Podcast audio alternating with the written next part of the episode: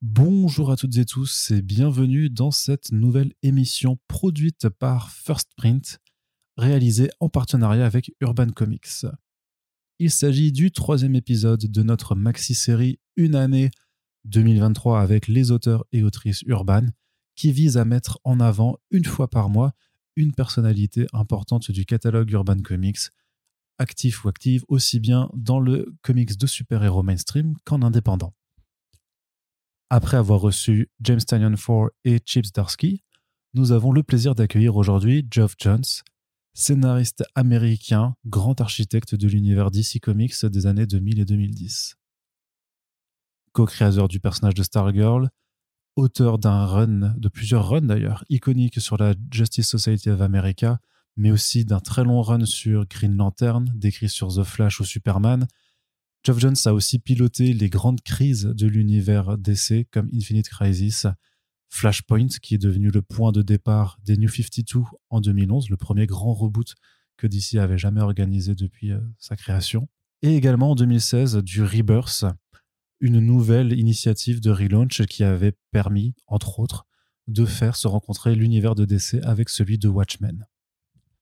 Depuis, Geoff Jones a aussi écrit des maxi-séries importantes telles que Doomsday Clock ou Three Jokers, et après s'être un peu éloigné des bandes dessinées pour s'occuper de films et de séries télé, il revient à l'écriture avec Flashpoint Beyond ou encore une nouvelle série Justice Society of America.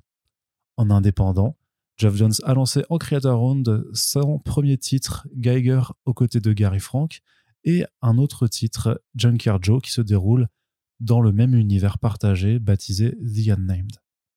Nous allons donc aborder l'ensemble de ces sujets au cours de cette interview, qui ne dure qu'une heure, c'est notre frustration et notre excitation à la fois, mais Geoff Jones n'était pas disponible hélas plus longtemps lors de notre créneau. Nous espérons que cela vous plaira puisque l'interview est intégralement doublée en français et peut donc être écoutée par toutes et tous à toute heure et tout moment.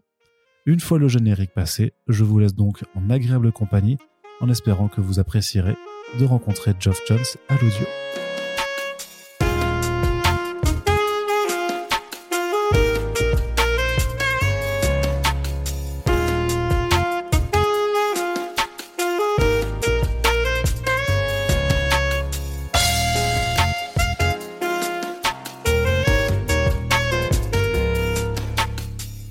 Alors nous sommes vraiment Vraiment ravi de vous avoir avec nous, Geoff Jones. Bienvenue sur le podcast First Print et merci infiniment de nous accorder un petit peu de votre temps pour cette émission. Je vous le dis, c'est un plaisir. Merci à vous, je suis ravi d'être avec vous. C'est peut-être votre premier podcast pour un public français, non? Je crois, oui. Alors je vais commencer par une question basique. Est-ce que vous pouvez un peu nous en dire un petit peu plus sur vous? Et surtout pourquoi vous aimez autant les super-héros? Parce que on sait avec les années que c'est vraiment le cas. Uh, um, Bien, je suis un scénariste de comics et aussi pour le cinéma et la um, télévision. Je vis en uh, Californie, mais je viens de Détroit, dans le Michigan.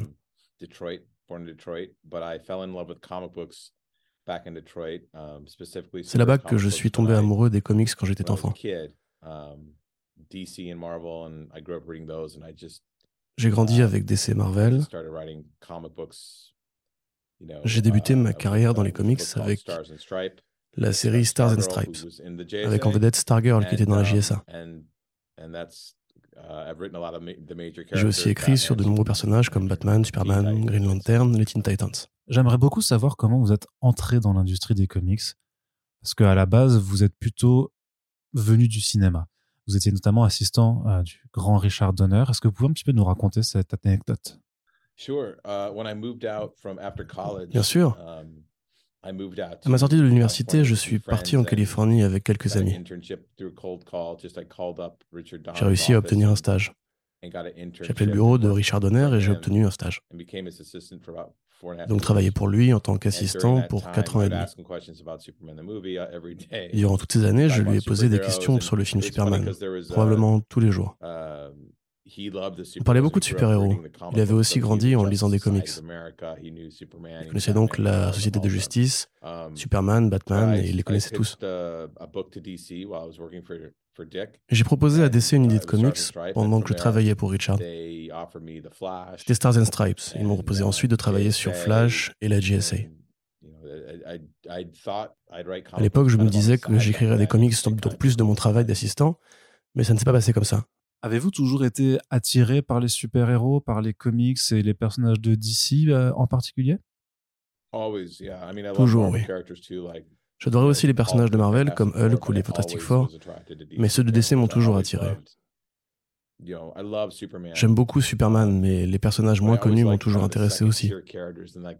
Qui sont-ils? Quelles sont leurs, histoires? Sûrement parce que j'aime les personnages qui sont à la marge. C'est vraiment marrant de jouer avec ces personnages-là. Mais alors, qu'est-ce qui rend, selon vous, ces personnages aussi intéressants? Pourquoi est-ce que vous aimez autant les héros et héroïnes de DC Comics? C'est une très bonne question. J'aime les super-héros à cause de leurs histoires, de leurs fantastiques aptitudes et des pouvoirs qu'ils possèdent. Ils les utilisent pour aider les gens et aussi à cause de la morale qu'ils personnifient. J'appelle ça de la junk food bonne pour la santé parce qu'en surface, les super-héros peuvent um, paraître euh, idiots et jetables, mais ils comportent tous une morale très forte. Um, ils sont vraiment profonds. Tous ceux qui lisent des comics savent que leur histoire peut être très développée. J'ai toujours vu comme une mythologie moderne. J'adorais la mythologie grecque quand j'étais enfant. Et à mes yeux, les super-héros sont l'équivalent de la mythologie américaine. Est-ce que vous pouvez nous parler un petit peu de vos débuts chez DC Vous avez notamment créé le personnage de Stargirl. Et je sais qu'il y a une histoire personnelle derrière ce personnage, puisque euh, Courtney Whitmore est basée sur votre sœur. Oui. Ma sœur devait partir à Paris en tant qu'étudiante. Um, elle était dans l'avion, on étudiait le français. Comme on vivait dans le Michigan, qui était à côté du Canada, on allait régulièrement à Montréal. Du coup, le français, pour moi et ma sœur, était um, un sujet d'étude. Um, Elle rêvait de venir à Paris. Et quand moi, je suis venu le mois dernier et que j'ai eu le temps de visiter la ville, c'était vraiment une expérience spéciale pour moi parce que ça faisait si longtemps qu'elle était décédée. Elle aurait vraiment adoré venir ici. C'était vraiment un moment doux amer. C'est une ville magnifique et j'ai vraiment passé un bon moment. Je me baladais en pensant qu'elle aurait adoré cette ville et serait peut-être restée y vivre. Mais pendant son vol pour Paris, l'avion s'est écrasé. C'est en 1996, le vol TWA 800. Beaucoup d'Américains et de Français étaient dans cet avion. Et donc, quelques années plus tard, j'ai inventé le personnage de Stargirl. Je l'ai appelé Courtney comme ma sœur et j'ai vendu l'idée à DC Comics. Mike Carlin était mon éditeur à ce moment-là et j'aimais beaucoup Mike car il était scénariste lui aussi. J'ai grandi en lisant ses comics. Au départ, nous voulions faire une mini-série, mais ensuite ils l'ont passé en série mensuelle, ce qui était super de leur part. James Robinson, qui a écrit Starman et travaillé ensuite avec moi sur la série télé Stargirl, c'est vraiment lui qui m'a fait entrer dans l'industrie des comics. Quand je l'ai rencontré, c'était dans une convention à Détroit et nous sommes devenus amis. J'étais encore à l'université à ce moment-là. Quand j'ai eu l'idée, il habitait à une dizaine de minutes du studio, on a déjeuné ensemble. Je lui ai raconté mon idée et il a appelé Mike Carlin en lui disant que c'était une très bonne idée et qu'il fallait s'y intéresser. C'est ce que Mike a fait. Ce sont vraiment James et Mike qui m'ont fait entrer dans l'industrie des comics? De là, j'ai coécrit GSA avec David Goyer, puis j'ai remplacé Mark Waid sur Flash, ce qui était impressionnant parce que c'est un très bon récit. Est-ce que vous vous rappelez comment c'était de travailler dans cette industrie à l'époque, puisqu'elle a beaucoup, beaucoup changé en une vingtaine d'années? C'est tellement vieux maintenant. Uh, l'industrie était très, très différente il y a 20 ans. Um, il n'y avait pas de version pirate sur Internet, il n'y avait pas de previews. Um, On ne pouvait pas se faire spoiler un bouquin comme ça. On lisait les livres et on découvrait les histoires en les lisant. Mais le point négatif, c'est qu'il était plus difficile de rencontrer les lecteurs, de les trouver.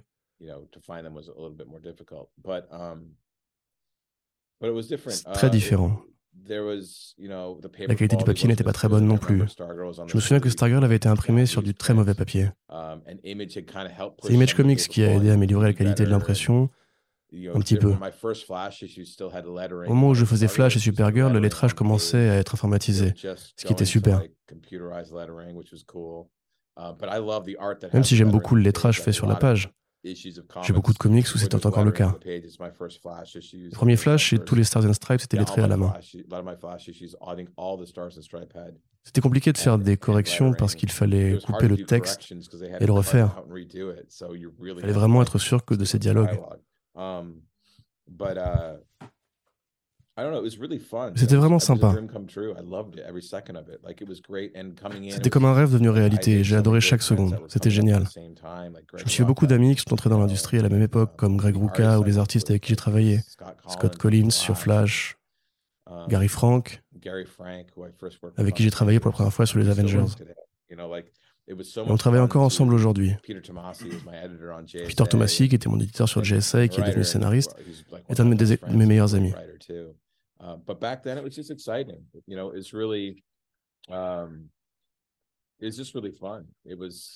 On avait cette impression que tout était possible à l'époque. You know, anything could happen, and um, I don't know. I love that era of comics too. I love. J'adore les comics de cette période. Toute cette période après la mort de Superman. Vous avez également construit énormément de choses chez DC quand vous avez créé le Green Lantern Corps en reprenant la série Green Lantern, en faisant aussi Infinite Crisis. Qu'est-ce que ça représente d'écrire un événement aussi important qu'Infinite Crisis? C'est pas trop impressionnant de créer ce genre d'événement? Ça représente beaucoup de travail. J'ai déménagé à New York pour travailler sur deux événements. Le premier était Infinite Crisis, parce qu'il impliquait tellement de crossovers, et le deuxième c'était Blackest Night.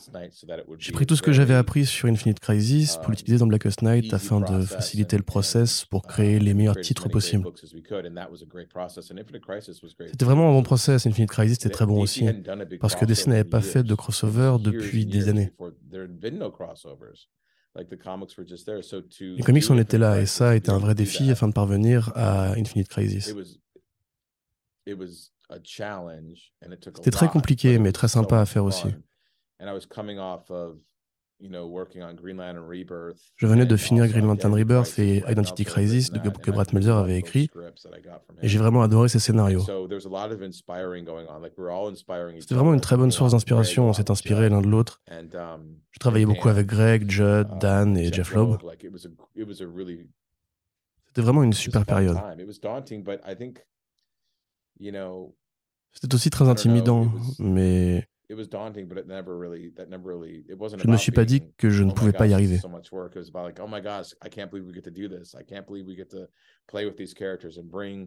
C'est plutôt que je n'arrête pas de me dire à quel point c'était énorme de faire ça, de pouvoir jouer avec ces personnages, de pouvoir ramener Superman ou Al Jordan ou d'étendre le corps des Green Lantern. On avait l'impression que les possibilités étaient infinies. JC n'était pas un titre qui avait marché depuis des années et d'un seul coup, il se vendait très bien et ne risquait plus d'être annulé. C'était vraiment génial de pouvoir écrire sur le même titre pendant plusieurs années. J'ai écrit JSA pendant 9 ou 10 ans. Et Lantern pendant presque 10 ans. Environ 5 ou 6 ans pour The Flash. Puis j'ai repris le titre avec Rebirth um, et Barry Allen. J'ai vraiment apprécié le fait de pouvoir rester sur le même titre mois après mois pendant des années parce que ça m'a permis de construire des intrigues sur le long cours. Quelque chose qui est devenu de plus en plus rare. Et c'était vraiment sympa. Est-ce que vous ressentiez le poids des précédentes équipes créatives sur vos propres séries? Par exemple, quand vous faites Infinite Crisis, est-ce que vous vous dites consciemment que euh, vous allez euh, défaire euh, Crisis en Infinite Earth Et est-ce que vous vous dites pas à un moment que c'est un peu dingue de faire ça? On sent toujours le poids des histoires précédentes, que ce soit une suite directe ou non. Mais j'avais rencontré Marv et j'adore son travail. Il y avait bien une pression, mais elle est venue surtout après, quand j'ai lu Infinite Crisis et que je me suis demandé comment j'aurais pu faire pour que le titre soit encore meilleur? Comment j'aurais pu faire pour améliorer cette histoire? Qu'est-ce qui a marché? Et qu'est-ce qui n'a pas marché Et je me suis vraiment creusé la tête après coup à l'analyser pour en tirer des leçons. Et le gros crossover suivant sur lequel j'ai travaillé était Sinestro Corps. Donc j'ai utilisé tout ce que j'avais appris sur Infinite Crisis pour l'appliquer à Sinestro Corps. Une histoire plus centrée sur l'émotion, qui avait beaucoup de thèmes différents et qui était en quelque sorte l'aboutissement du retour d'Al Jordan. Culmination of how Jordan's returned to me. Like he didn't really return until that storyline for me. À mon sens, il n'était pas encore revenu avant cette histoire. Il portait encore le poids de ce qui s'était passé avec Parallax et Coast City. Et pour moi, Sinestro Corps était vraiment ce moment où il parvenait à surmonter ses peurs pour devenir un symbole et une inspiration à nouveau. La scène préférée, c'est celle où son frère pose une lumière verte sur le rebord de sa fenêtre et que toute la ville de Coast City fait de même pour lui signaler qu'ils ne quitteront pas la ville. Al tente de les faire évacuer. Il ne veut pas que la ville soit à nouveau détruite ou que des gens soient tués. toute la ville lui fait comprendre qu'ils croient en lui et qu'ils ne fuiront pas. Le moment où Al Jordan comprend qu'il y a toute cette foi derrière lui, que les gens croient en lui, ça lui permet de croire à nouveau en lui-même. Et pour moi, c'est le thème principal de cette histoire. L'émotion qu'on en retire. Sa raison d'être. Les questions de comment on peut combattre ses peurs et comment la peur peut paralyser, comment on doit tous y faire face dans notre vie de tous les jours. Je pense que c'est pour ça que finalement, Sinestro Corps est l'une de mes histoires préférées. Parce qu'il y a à l'intérieur quelque chose en quoi je crois. Infinite Crisis avait ça aussi, dans une certaine mesure. Mais il s'agissait plutôt d'une évolution de l'univers DC en général. L'évolution de Superboy Prime en tant que super vilain est à l'image de l'évolution des comics ou de DC Comics vers un style plus sombre. J'ai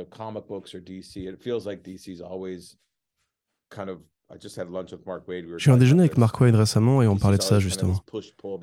DC est censé se tirailler entre des histoires plus sombres et ensuite plus légères. Tout le monde a tendance à définir DC comme étant soit très sombre, soit très léger. Mais en vérité, c'est un peu des deux, ça l'a toujours été. Vous avez Batman qui est un personnage assez sombre, et ces titres vont donc refléter cette image. En même temps, vous avez Superman qui est beaucoup plus solaire, beaucoup plus positif. Ces deux icônes, Batman et Superman, sont à l'image du tiraillement entre ces deux facettes, le sombre et la lumière.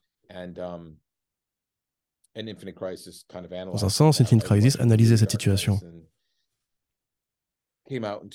On est passé par des moments très très sombres pour finalement arriver à une situation plus lumineuse. Une des scènes qui résumait le mieux à ça, à mon sens, se trouve dans le premier numéro, quand Batman dit à Superman que la dernière fois qu'il a inspiré quelqu'un, c'est quand il était mort. Je trouvais que cette scène était très intense et une bonne approche des deux personnages. Mais Infinite Crisis a toujours eu pour but de reconstruire des, héros et les relations qui les unissaient. J'adore les moments entre Batman et Nightwing, aussi ceux avec Superman et Lois. Tous ces moments dans Infinite Crisis, lorsqu'on les regarde bien, parlent d'un univers fracturé, en pleine reconstruction, et des relations qui se reconstruisent également. Um, en mon sens, c'est un des thèmes de mon œuvre dans Rebirth. J'aime réparer les choses. Je ne veux pas revenir à un statu quo comme avec Green Lantern. Le but est d'aller beaucoup plus loin, de reconstruire, d'étendre cette mythologie en laissant les personnages devenir plus grands et plus forts, permettre à d'autres héros d'apparaître. C'est pour ça que les Blue Lanterns et les Red Lanterns sont arrivés. Mais écrire ces crossovers est toujours un défi impressionnant. C'est dur, mais tellement marrant à faire. Et une telle récompense. C'était il y a un peu plus de dix ans que Flashpoint a vu le jour. Il s'agit d'un des plus grands events de l'industrie. Ça a changé beaucoup de choses pour l'ensemble de, de l'univers d'ici avec la création des New 52. C'est vous qui étiez derrière Flashpoint et aussi à l'initiative en tant que pilote des New 52. Qu'est-ce qui vous a poussé à faire cette histoire et ce grand reboot à l'époque? Um, Pour moi, Flashpoint est basé sur l'émotionnel, encore une fois. C'est pour cela que c'est un de mes événements préférés avec Sinestro Corps et Blackest Night. L'histoire a une base émotionnelle. Je voulais écrire une histoire sur mon propre deuil.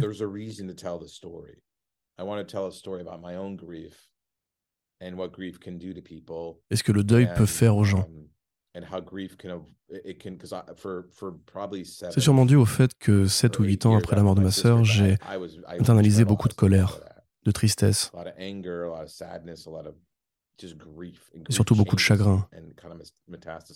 Le chagrin a changé, il a produit des sortes de métastases.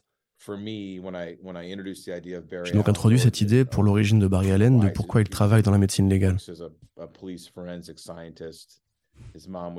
Sa mère a été tuée, son père est arrêté pour le meurtre. Il savait qu'il était innocent et s'est retrouvé coincé émotionnellement. Il a arrêté de vivre sa vie quand il est touché par cet éclair et qu'il est devenu le Flash, il a commencé à se connecter à nouveau avec le monde. Il a commencé à perdre sa carapace. L'histoire que j'avais écrite pour Rebirth fallait culminer vers Flashpoint. Barry Allen possède le pouvoir de voyager dans le temps, donc pourquoi n'irait-il pas dans le passé pour sauver ceux qu'il aime? Moi, je donnerais tout pour retourner en arrière et essayer de sauver ma sœur.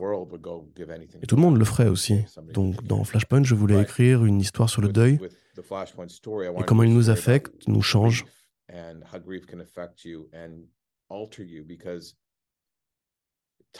Et la raison principale pour laquelle j'utilise Thomas Wayne en tant que Batman, c'est pour analyser combien un deuil est différent pour un père que pour un fils. Parce qu'il y a une grande différence entre un parent qui perd son enfant et un enfant qui perd ses parents. Je pense que c'est beaucoup plus dur pour des parents de perdre leur enfant.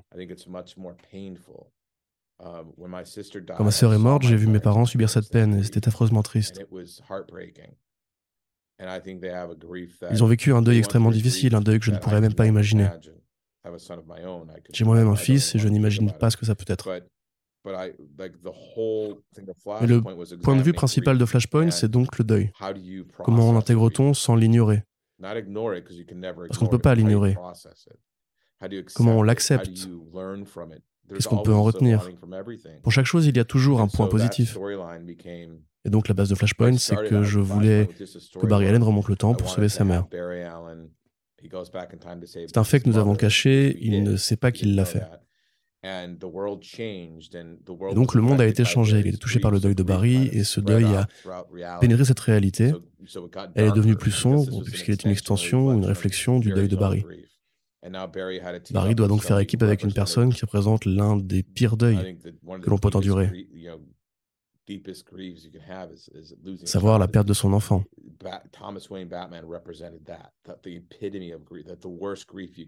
C'est la pire douleur que l'on peut ressentir, n'est-ce pas? L'horrible expérience d'un père qui a perdu son fils.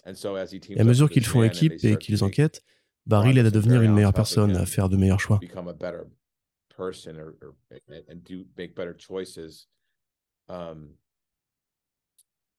Et Barry découvre enfin qu'il est à l'origine de la situation et il doit accepter le fait de tout remettre comme avant, parce que ça ne pourra pas s'arranger autrement. Il doit tout réparer et accepter que sa mère n'est plus, qu'elle est morte.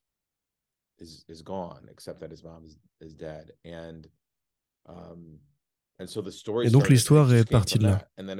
Et ensuite, il aurait permis de tisser un nouvel univers d'essai. Mais pour moi, la base est émotionnelle. Pourquoi est-ce que j'ai voulu raconter cette histoire? Pourquoi veut-on raconter une histoire? Ce n'est pas seulement parce que le Flash est cool. Hmm. Les personnages de la GSS sont cool aussi. Mais qu'est-ce que l'on raconte vraiment sur soi-même à travers ces personnages? C'est là-dessus que j'essaie de partir en général. De quoi parle vraiment l'histoire? Pourquoi je veux tant la raconter? Pourquoi j'ai envie de parler du deuil? Eh bien, je veux en parler parce que je vis moi-même un deuil et je veux en parler à travers une histoire. Flashpoint, pour moi, était une partie importante de l'univers d'essai, mais surtout une histoire très émouvante et personnelle de mon point de vue. peu de temps après, Dan Didio et Jim Lee ont décidé d'utiliser Flashpoint pour relancer tout l'univers. Mais à la base, ce n'était pas censé être autre chose qu'un crossover basé sur Flash. D'habitude, les crossovers sont plus centrés sur Batman ou Superman, et après avoir travaillé sur Green Lantern, je voulais vraiment faire un crossover basé sur Flash. C'est de là que vient Flashpoint. Et on avait décidé qu'il y aurait de petits changements dans la continuité après Flashpoint ici et là. Un peu comme ce qu'on avait fait avec Zero Hour. Superman et Lois ne seraient plus mariés, et encore deux ou trois autres trucs. J'ai une liste quelque part sur mon ordinateur de quelques trucs qui devaient être modifiés, mais le but n'était pas de relancer intégralement l'univers DC à ce moment-là. Dan et Jim ont décidé d'utiliser cette, cette histoire pour faire un reboot complet. Et donc, à la fin de Flashpoint, il y a cette page où Flash est en train de courir. Je me suis dit que si on devait tout relancer, il nous fallait une bonne raison. À ce moment-là, l'univers Wildstorm était séparé des univers de DC et Vertigo. Donc nous avons décidé de prendre ces trois mondes de fiction et de les placer dans un même ensemble. New 52 était le résultat de cette fusion. À la fois une crise, et les crises font toujours vendre, mais tout de même, à la base, une histoire qui devait définir Barry Allen. Leçon sur le voyage dans le temps pour Barry Allen. Manière pour lui de digérer enfin à travers ce voyage émotionnel le deuil de sa mère, d'accepter um, cette perte, et que le fait de pouvoir l'avoir une dernière fois était un véritable cadeau. Voilà d'où vient Flashpoint, pourquoi j'ai écrit cette BD, et pourquoi ensuite elle a été utilisée pour les New 52. C'est une histoire vraiment spéciale de mon point de vue, et je suis vraiment très content que le film soit basé dessus parce que c'est vraiment un voyage qui me tient à cœur. Je pense que ça va parler à beaucoup de gens qui font face au deuil. Ah, ça veut dire que vous avez déjà vu le film? Bon, j'imagine que vous ne pourrez pas en parler dans ce podcast. Vous étiez à la tête de l'équipe créative de DC depuis euh, les New 52 en tant que Chief Creative Officer. Et en 2016, c'est le relaunch Rebirth qui a démarré. Comme vous l'avez dit avant dans ce podcast, l'univers d'essai aussi souvent entre des histoires sombres et des histoires plus légères. Et il y a une certaine forme d'optimisme qui est revenu avec le Rebirth. Est-ce que vous pensez maintenant à rebours que DC avait peut-être un peu perdu sa voix entre les New 52 et Rebirth? Uh, En tout cas, c'est pour ça que nous avons fait Rebirth. Il y a très bonnes histoires dans les New 52. Le Batman de Scott Snyder était fantastique, le Animal de Jeff Lemire également. Il y a beaucoup de bonnes choses dans les New 52. Mais à un certain niveau, certaines relations qui donnaient un cœur à l'univers, et je pense notamment au couple Oliver Queen et Dinah Lance, manquaient. Ces histoires avaient un poids émotionnel très fort. Il ne s'agissait pas tant des personnages en eux-mêmes qui pouvaient manquer, mais de ces émotions, de la chaleur que l'univers d'essai avait grâce à ces relations. Je pense que cela commençait à manquer aux lecteurs aussi, nous en avons discuté entre nous. Ces personnages ne se connaissaient pas encore assez et leur relation n'était pas encore assez forte. Dans un sens, le but de Rebirth était, pour moi, de mettre euh, l'émotion au cœur de ces histoires à nouveau, de remettre du cœur et de la chaleur. Le cœur de tout ça, pour moi, c'était Wally West. C'est mon personnage um, préféré, déjà en partie à cause de Mark Wade. Wally West n'était plus dans ce nouvel univers d'essai. Pour moi, il était un symbole de cette chaleur et de cet um, héritage que nous avions perdu et qui nous manquait.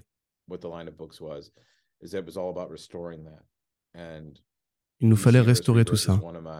DC Universe Rebirth est un de mes titres préférés, um, notamment pour ce passage dessiné par Phil avec Wally et Barry, et où Wally se sacrifie pour délivrer un message à Barry. Lorsqu'il pense qu'il va mourir et qu'il lui dit merci pour toute cette vie, merci pour tout,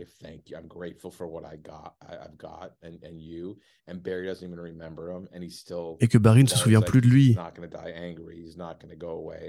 il ne va pas mourir en colère, il va partir avec amour. C'est là que Barry se souvient tout à coup de lui et il le retient dans une embrassade. J'adore cette séquence.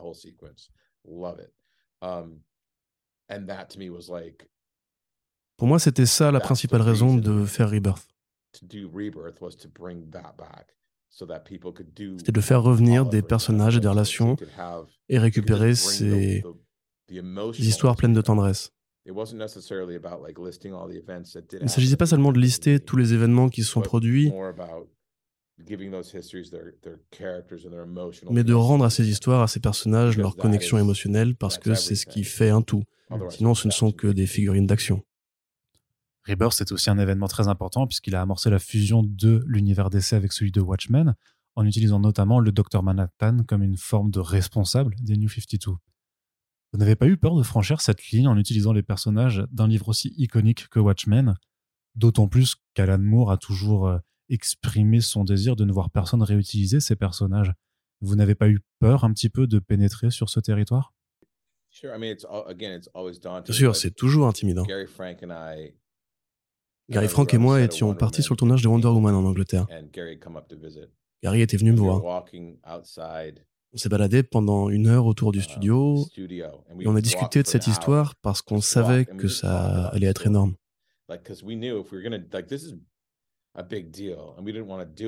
Nous ne voulions pas le faire sans être sûr d'avoir une histoire que nous aimions vraiment. J'avais un début d'idée que je trouvais vraiment bien, mais Gary et moi voulions éviter de passer pendant deux ans notre vie sur une histoire que nous aurions finalement regretté de faire.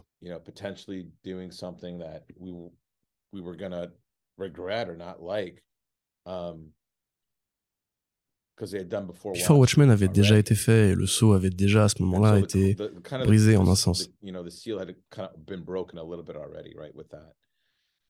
là, nous allions beaucoup plus loin.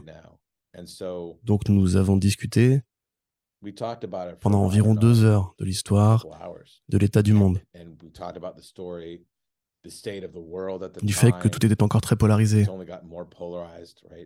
des factions de plus en plus nombreuses qui s'étaient créées.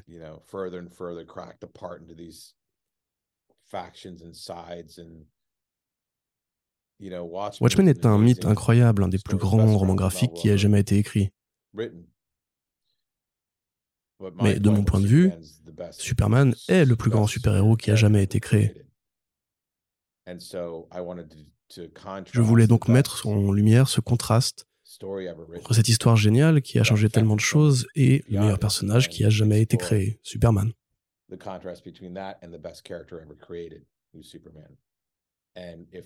Et si Watchmen peut affecter tout ce qu'il touche, eh bien, Superman peut le faire aussi. Donc je voulais vraiment ce contraste parce qu'au bout du compte, c'est une histoire sur Superman. Hmm. C'est une histoire sur les divisions, sur l'identité. C'est une des histoires sur lesquelles j'ai préféré travailler. Gary et moi avons tout donné dessus. J'adore l'histoire sur Nathaniel Dusk, Carver Coleman. C'est vraiment une histoire sur le fait de découvrir son humanité.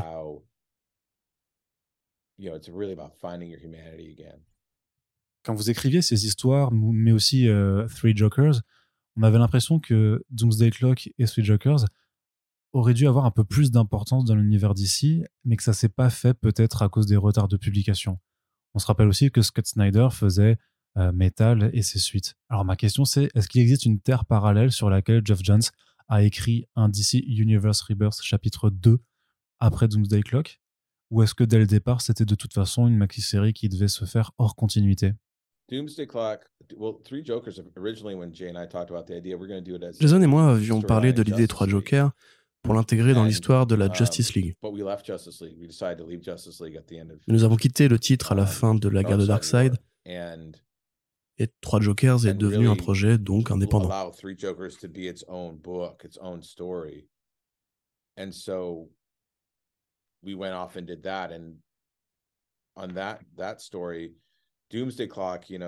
ce que nous avons fait. Mais sur Doomsday Clock, nous avions besoin de temps afin de pouvoir sortir le titre, alors que DC voulait qu'il sorte plus tôt. Gary et moi, nous réalisions des numéros de 30 pages. Personne d'autre n'allait faire le dessin et je n'allais pas bâcler le script non plus. Nous savions que ce titre était important et nous avons essayé de le sortir le plus vite possible, mais sans faire baisser la qualité. On voulait que le livre soit bon, et donc on ne voulait pas se précipiter. On aurait pu prendre un deuxième artiste et j'aurais pu faire baisser le nombre de pages de 30 à 20, mais ça n'aurait jamais été une option. On voulait juste raconter cette histoire et la finir. Il n'a jamais été possible de faire un Rebirth chapitre 2 ou quoi que ce soit. Dans un sens, ce qui importait, c'était de faire revenir seulement la, la GSA et la Légion. De voir ce passé et ce futur revenir dans l'équation. Mais il n'y avait pas l'idée de faire un crossover. Doomsday Clock était un titre indépendant. Ce n'était pas un crossover. Le but de Doomsday Clock était surtout d'explorer ces deux mondes très différents, de Watchmen et de DC Comics.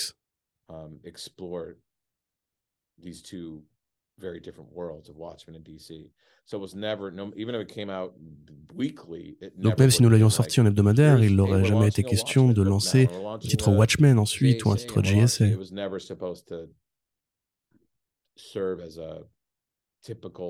L'idée n'était pas de créer des titres en lien avec celui-ci, puisque Doomsday Clock n'a jamais été créé pour ça. Pour les trois Jokers, à cause des retards que nous avions sur Doomsday Clock, Zone et moi avons décidé que nous demandions à DC d'attendre que le livre soit fini pour être sollicité. C'est pour ça qu'il est sorti quand il est sorti. Mais ces deux histoires en album ont été parmi les meilleures ventes.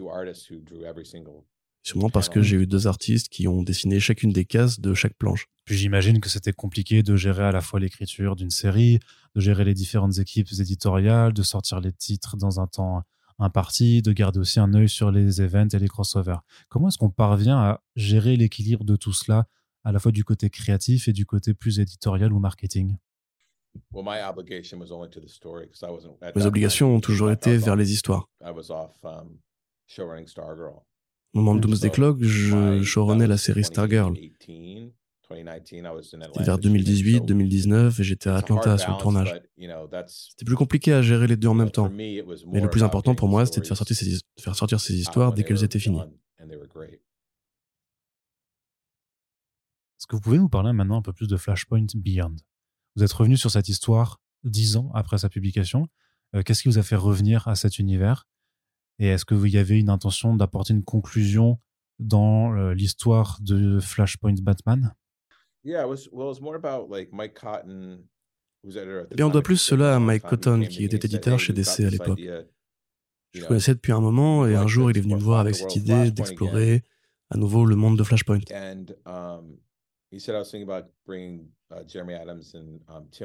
Il pensait aussi demander à Jeremy Adams et à Tim de se joindre au projet.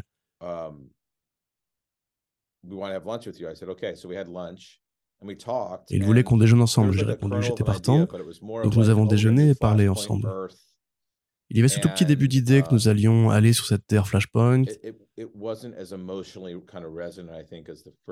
il n'y avait pas la même profondeur émotionnelle que sur la première série. Donc après la discussion au déjeuner, au cours de plusieurs réunions, nous avons essayé de creuser l'idée de ce qui faisait le cœur de Flashpoint.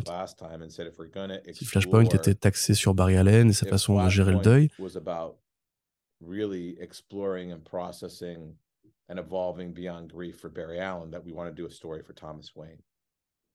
alors nous devions faire la même chose pour Thomas Wayne. Nous avons repris ce thème du deuil, encore une fois. J'aime l'idée qu'il faut faire un choix et que par ce choix, ils vont changer.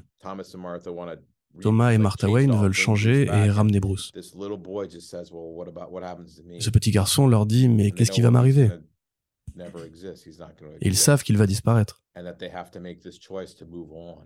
Ils devront quand même continuer à avancer, à accepter les choses telles qu'elles sont maintenant et aimer ce qu'ils sont désormais plutôt que de se uh, morfondre dans le passé. Pour moi, c'était une nouvelle manière d'explorer, encore une fois, ce thème du deuil. Mais travailler sur ces personnages avec Jeremy et Tim était vraiment une très bonne expérience. Uh, et le dessin de Xermanico et Michael Hanin est superbe. Je ne pensais pas revisiter le monde de Flashpoint, mais on a trouvé cette idée d'histoire, et une fois qu'on l'a fait, j'étais vraiment content de le faire.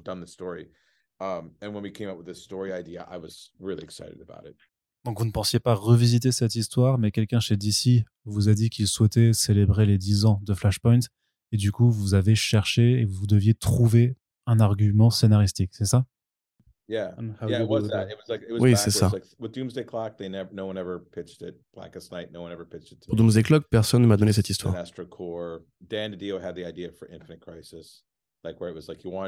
Dan Didio a eu l'idée pour Infinite Crisis, um, pour célébrer l'anniversaire de Crisis. Finalement, nous avons ramené le multivers à ce moment-là. Ce qui est bizarre quand on pense qu'il n'existait plus depuis pas mal de temps. Oui, puis maintenant, il y a le multivers, l'omnivers, le métavers, l'hypertemps. Euh, est-ce que ça ne devient pas parfois un peu trop dense, notamment pour les nouveaux lecteurs?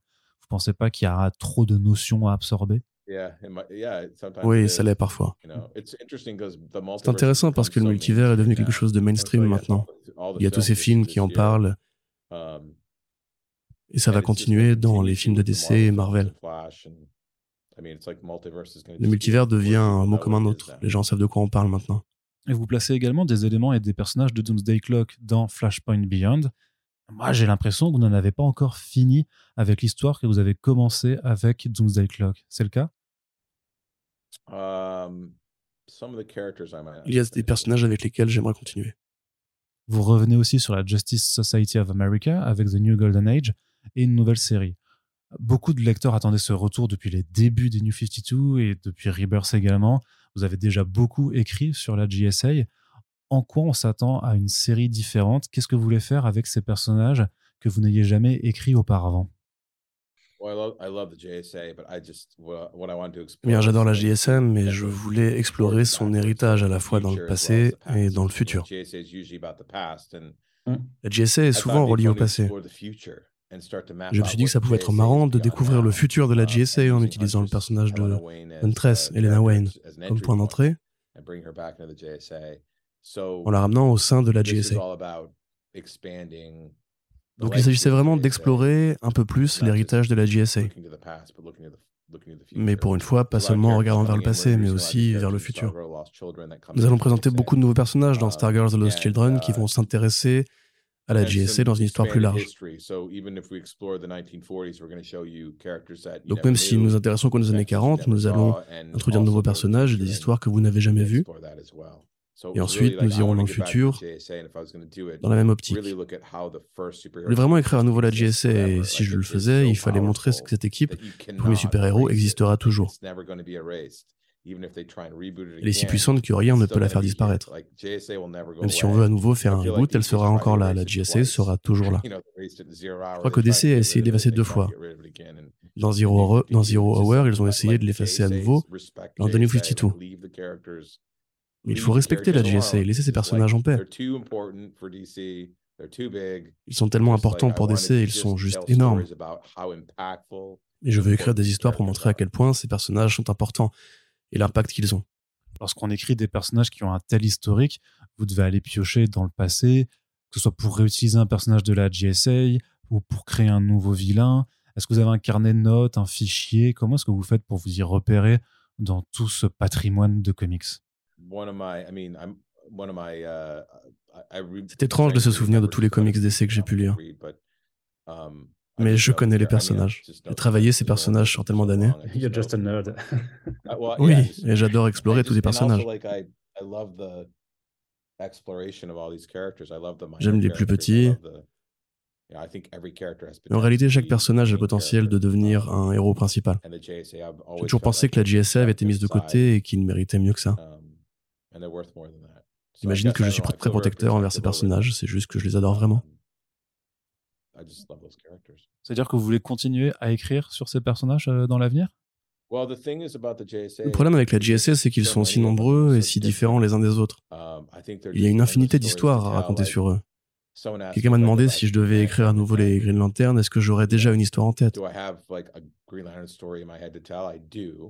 J'en ai une. Je ne sais pas si je l'écrirai un jour, mais ce ne serait pas dans un mensuel. Je ne ferai plus ça. Um, Vous ne voulez plus revenir aux comics mensuels à faire de l'ongoing?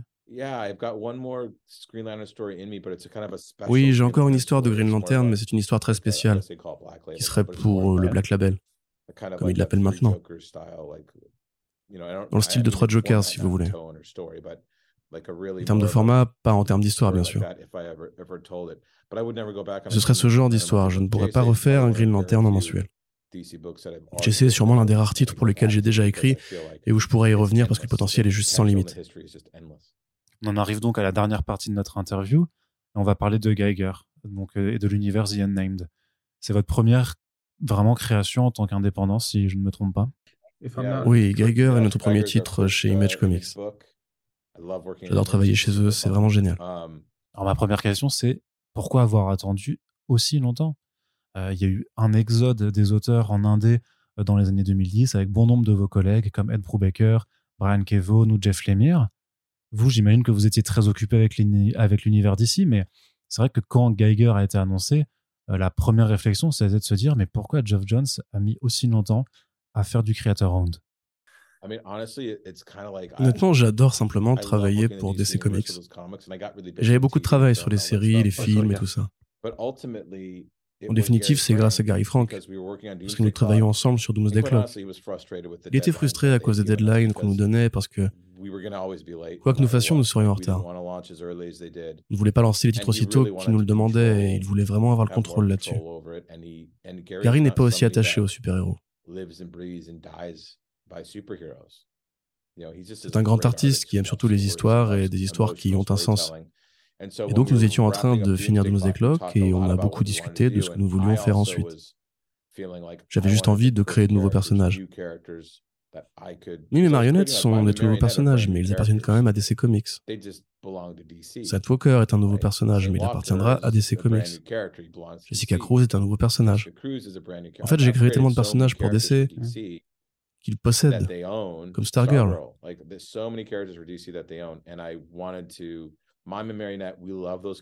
Gary et moi, on adore vraiment Mime Marionnette et on adore créer de nouvelles choses. Seulement, on voulait le faire pour nous-mêmes.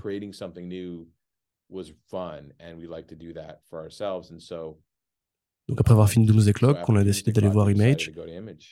Et on a travaillé sur Geiger en secret pendant pas mal de temps, jusqu'à ce qu'il soit prêt. On l'a annoncé, on l'a fini, on l'a fait sortir. C'était le premier chapitre de The Unnamed, Geiger, tome 1. Nous venons de finir Junkyard Joe, qui est le deuxième personnage de The Unnamed. Il y en aura beaucoup d'autres, mais pour l'instant, Gary et moi allions commencer une série en deux numéros appelée Geiger Grand Zero. Ça parle de ses tout débuts. Puis nous ferons le deuxième tome de Geiger. C'est très gratifiant de créer ces nouveaux personnages et ces nouveaux univers. C'est vraiment quelque chose que je voulais faire. Car ce sont des héros et pas des super-héros. Ils sont plus proches de mythes américains, mais ils ont des pouvoirs. The est la ligne directrice de Geiger. On a créé tous ces personnages très différents qui débutent avec Redcoat au moment de la Révolution américaine que je suis en train d'écrire avec Brian Hitch en ce moment même. Ils vont jusque dans le futur de Geiger, qui sert plutôt de point final. J'imagine que je suis un fan d'histoire.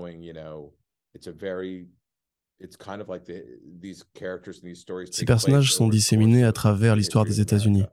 On va pouvoir explorer ces différentes époques via leur prisme. Um, c'est un petit peu comme dans Yellowstone.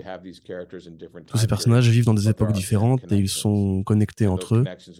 Ces connexions deviendront de plus en plus évidentes à mesure que le titre avance. Je me souviens qu'à un moment, il était question de sortir un imprint qui s'appellerait The Killing Zone.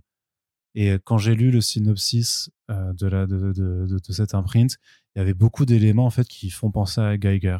Mais là, c'est quelque chose de différent que vous avez fait en indépendant? Oui, il y a des ressemblances, mais The Killing Zone était une histoire de Sergeant Rock um, et de la Easy Company que j'espère pouvoir faire un jour. Plusieurs de ces idées ont été gardées, d'autres non, mais ça a beaucoup changé par rapport au projet original. Non, mais c'est ça, parce que Geiger, ça ressemble quand même un, peu à Dr. Phosphorus, et Junkyard Joe, ça pourrait totalement être une histoire avec euh, Sir John Rock. On a l'impression que vous avez pris certains éléments que vous aimez de l'univers DC et que vous les avez au final mis dans votre propre univers où vous avez certainement plus de liberté. Il y a beaucoup de personnages squelettes, bien sûr, mais Geiger est très différent du Docteur Phosphorus. Donc dans, dans Junkyard Joe, vous semblez beaucoup vous intéresser aux vétérans de l'armée américaine. On voit un robot qui est un soldat durant la guerre du Vietnam et qui souffre de stress post-traumatique. C'est quelque chose qui vous touche personnellement, vous ou Franck, pour en faire un thème de votre série? Oui, bien sûr, c'est vraiment le thème de ce livre-là. La reconstruction, la guerre et ce qui se passe une fois que la guerre est finie. Um, uh, Nous avons tous deux des vétérans dans notre famille et certains d'entre eux sont dans ce livre. Cette histoire parle de ça même s'il y a une certaine chaleur à l'intérieur. Ce n'est pas une histoire sombre.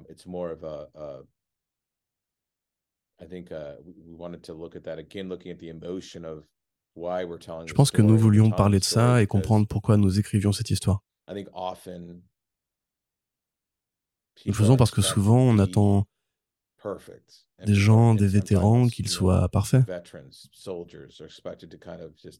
Les gens attendent des soldats qu'ils se comportent comme des robots, et que quoi qu'ils affrontent, ils soient capables de continuer comme si de rien n'était.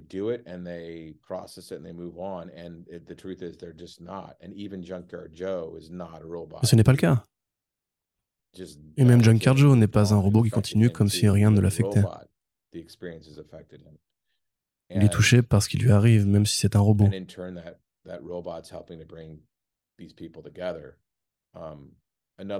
Et en plus, il essaye de ressembler aux humains.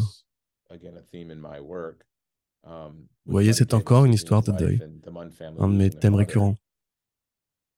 C'est aussi le cas avec Muddy Davis qui perd sa femme ou la famille de Munn.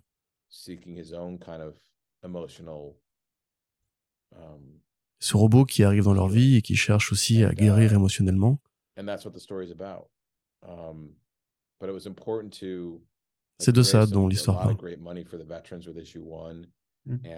Um, C'était important pour moi que nous réussissions à accueillir pas mal d'argent pour les vétérans avec le premier numéro. Nous avons pu mettre en lumière un sujet dont personne ne parle dans les comics. Je ne pense pas qu'il y ait beaucoup de bandes dessinées à propos de ça. Une partie de tout ce que nous faisons avec The Unnamed, c'est de raconter des histoires qui peuvent être distrayantes, des grandes histoires très visuelles, des histoires de comics, avec un cœur et un thème qu'on ne voit pas souvent. Parce qu'à nouveau, il ne s'agit pas de super-héros. Geiger n'est pas un titre de super-héros, pas plus que Junkyard Joe ou ne le sera Redcoat. Ce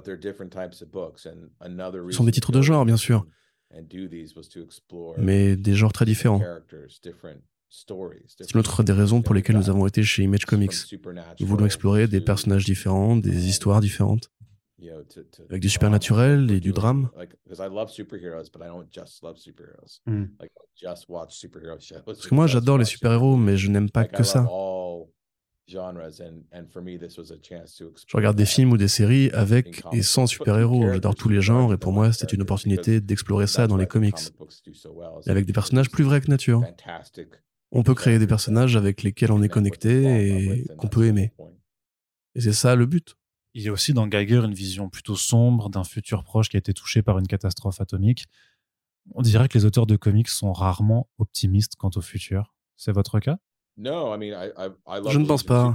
J'adore la Légion des super-héros, après tout. J'écris souvent la Légion et j'adore comment ils sont justement optimistes et futuristes. Mais beaucoup de ces histoires ne sont pas nécessairement mon commentaire sur ce qui va ou ce qui ne va pas se passer dans le futur. Pour moi, Geiger est surtout une histoire sur comment on peut trouver une famille dans un endroit qui est hostile.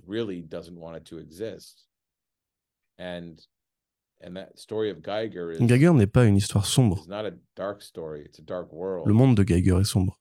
Mais ce n'est pas le cas de son histoire.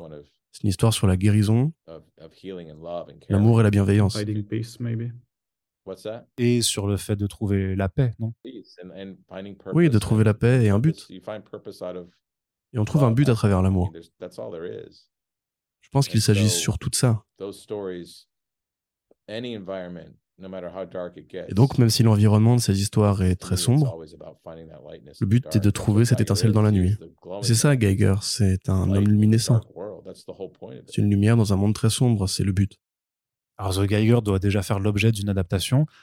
J'imagine qu'un début de la création de l'univers de The Unnamed, ça vient aussi du fait que vous avez un pied dans l'industrie du cinéma et de la télévision et que vous faites l'adaptation euh, pour que ça puisse toucher un public plus large.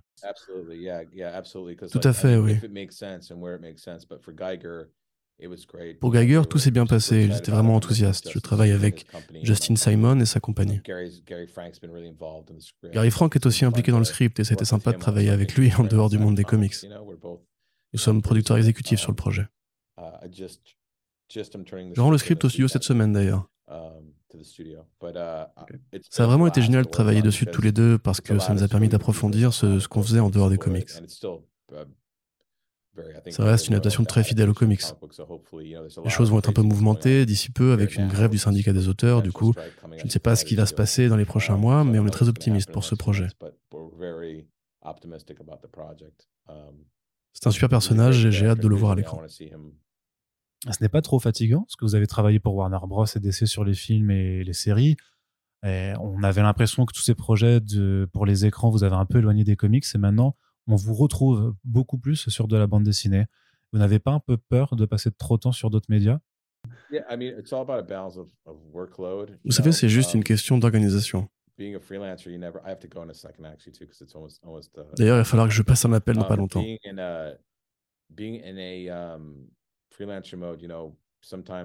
Mais en tant qu'indépendant, parfois il y a beaucoup de travail.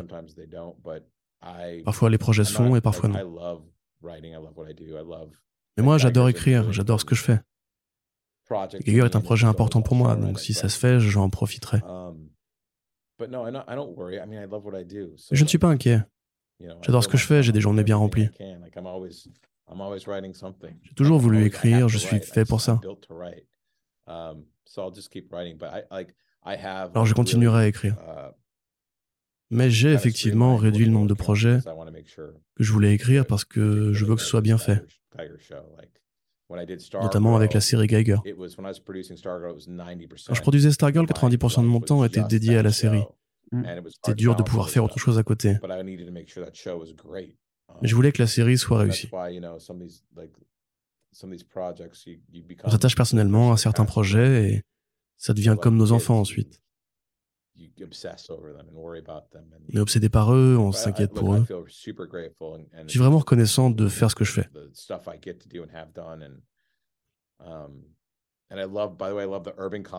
Et j'en profite d'ailleurs pour dire que j'adore Urban Comics. Les livres sont superbes. Ce sont vraiment les livres les plus beaux que j'ai vus. Je les ai là-bas et j'en ai pris quelques-uns et ils sont juste magnifiques. Le design est tellement bien pensé. Gary et moi avons halluciné sur la manière dont ils ont fait The Unnamed des Geiger. Um, uh, en tout cas, voilà, merci pour l'interview. Oui, en effet, on va devoir s'arrêter là, on n'a plus le temps. Euh, merci beaucoup encore une fois de nous avoir accordé du temps pour euh, ce podcast. Euh, je vous souhaite vraiment le meilleur pour la suite et on attend de lire les prochains comics que vous écrirez. Merci beaucoup, Geoff Jones, et à bientôt. Merci, on pourra faire ça à nouveau.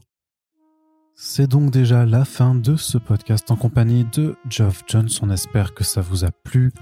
Si c'est le cas, n'hésitez pas à le faire savoir tout simplement en commentant l'interview ou en partageant le podcast sur l'ensemble des réseaux sociaux auxquels vous avez accès. C'est important pour faire vivre à la fois l'émission, mais aussi mettre en avant le travail des auteurs qui passent dans cette série d'entretiens spéciales. Nous vous remercions de nous avoir écoutés et nous vous donnons rendez-vous à très bientôt pour le prochain podcast et nous aurons le plaisir d'accueillir un certain Jeff Lemire.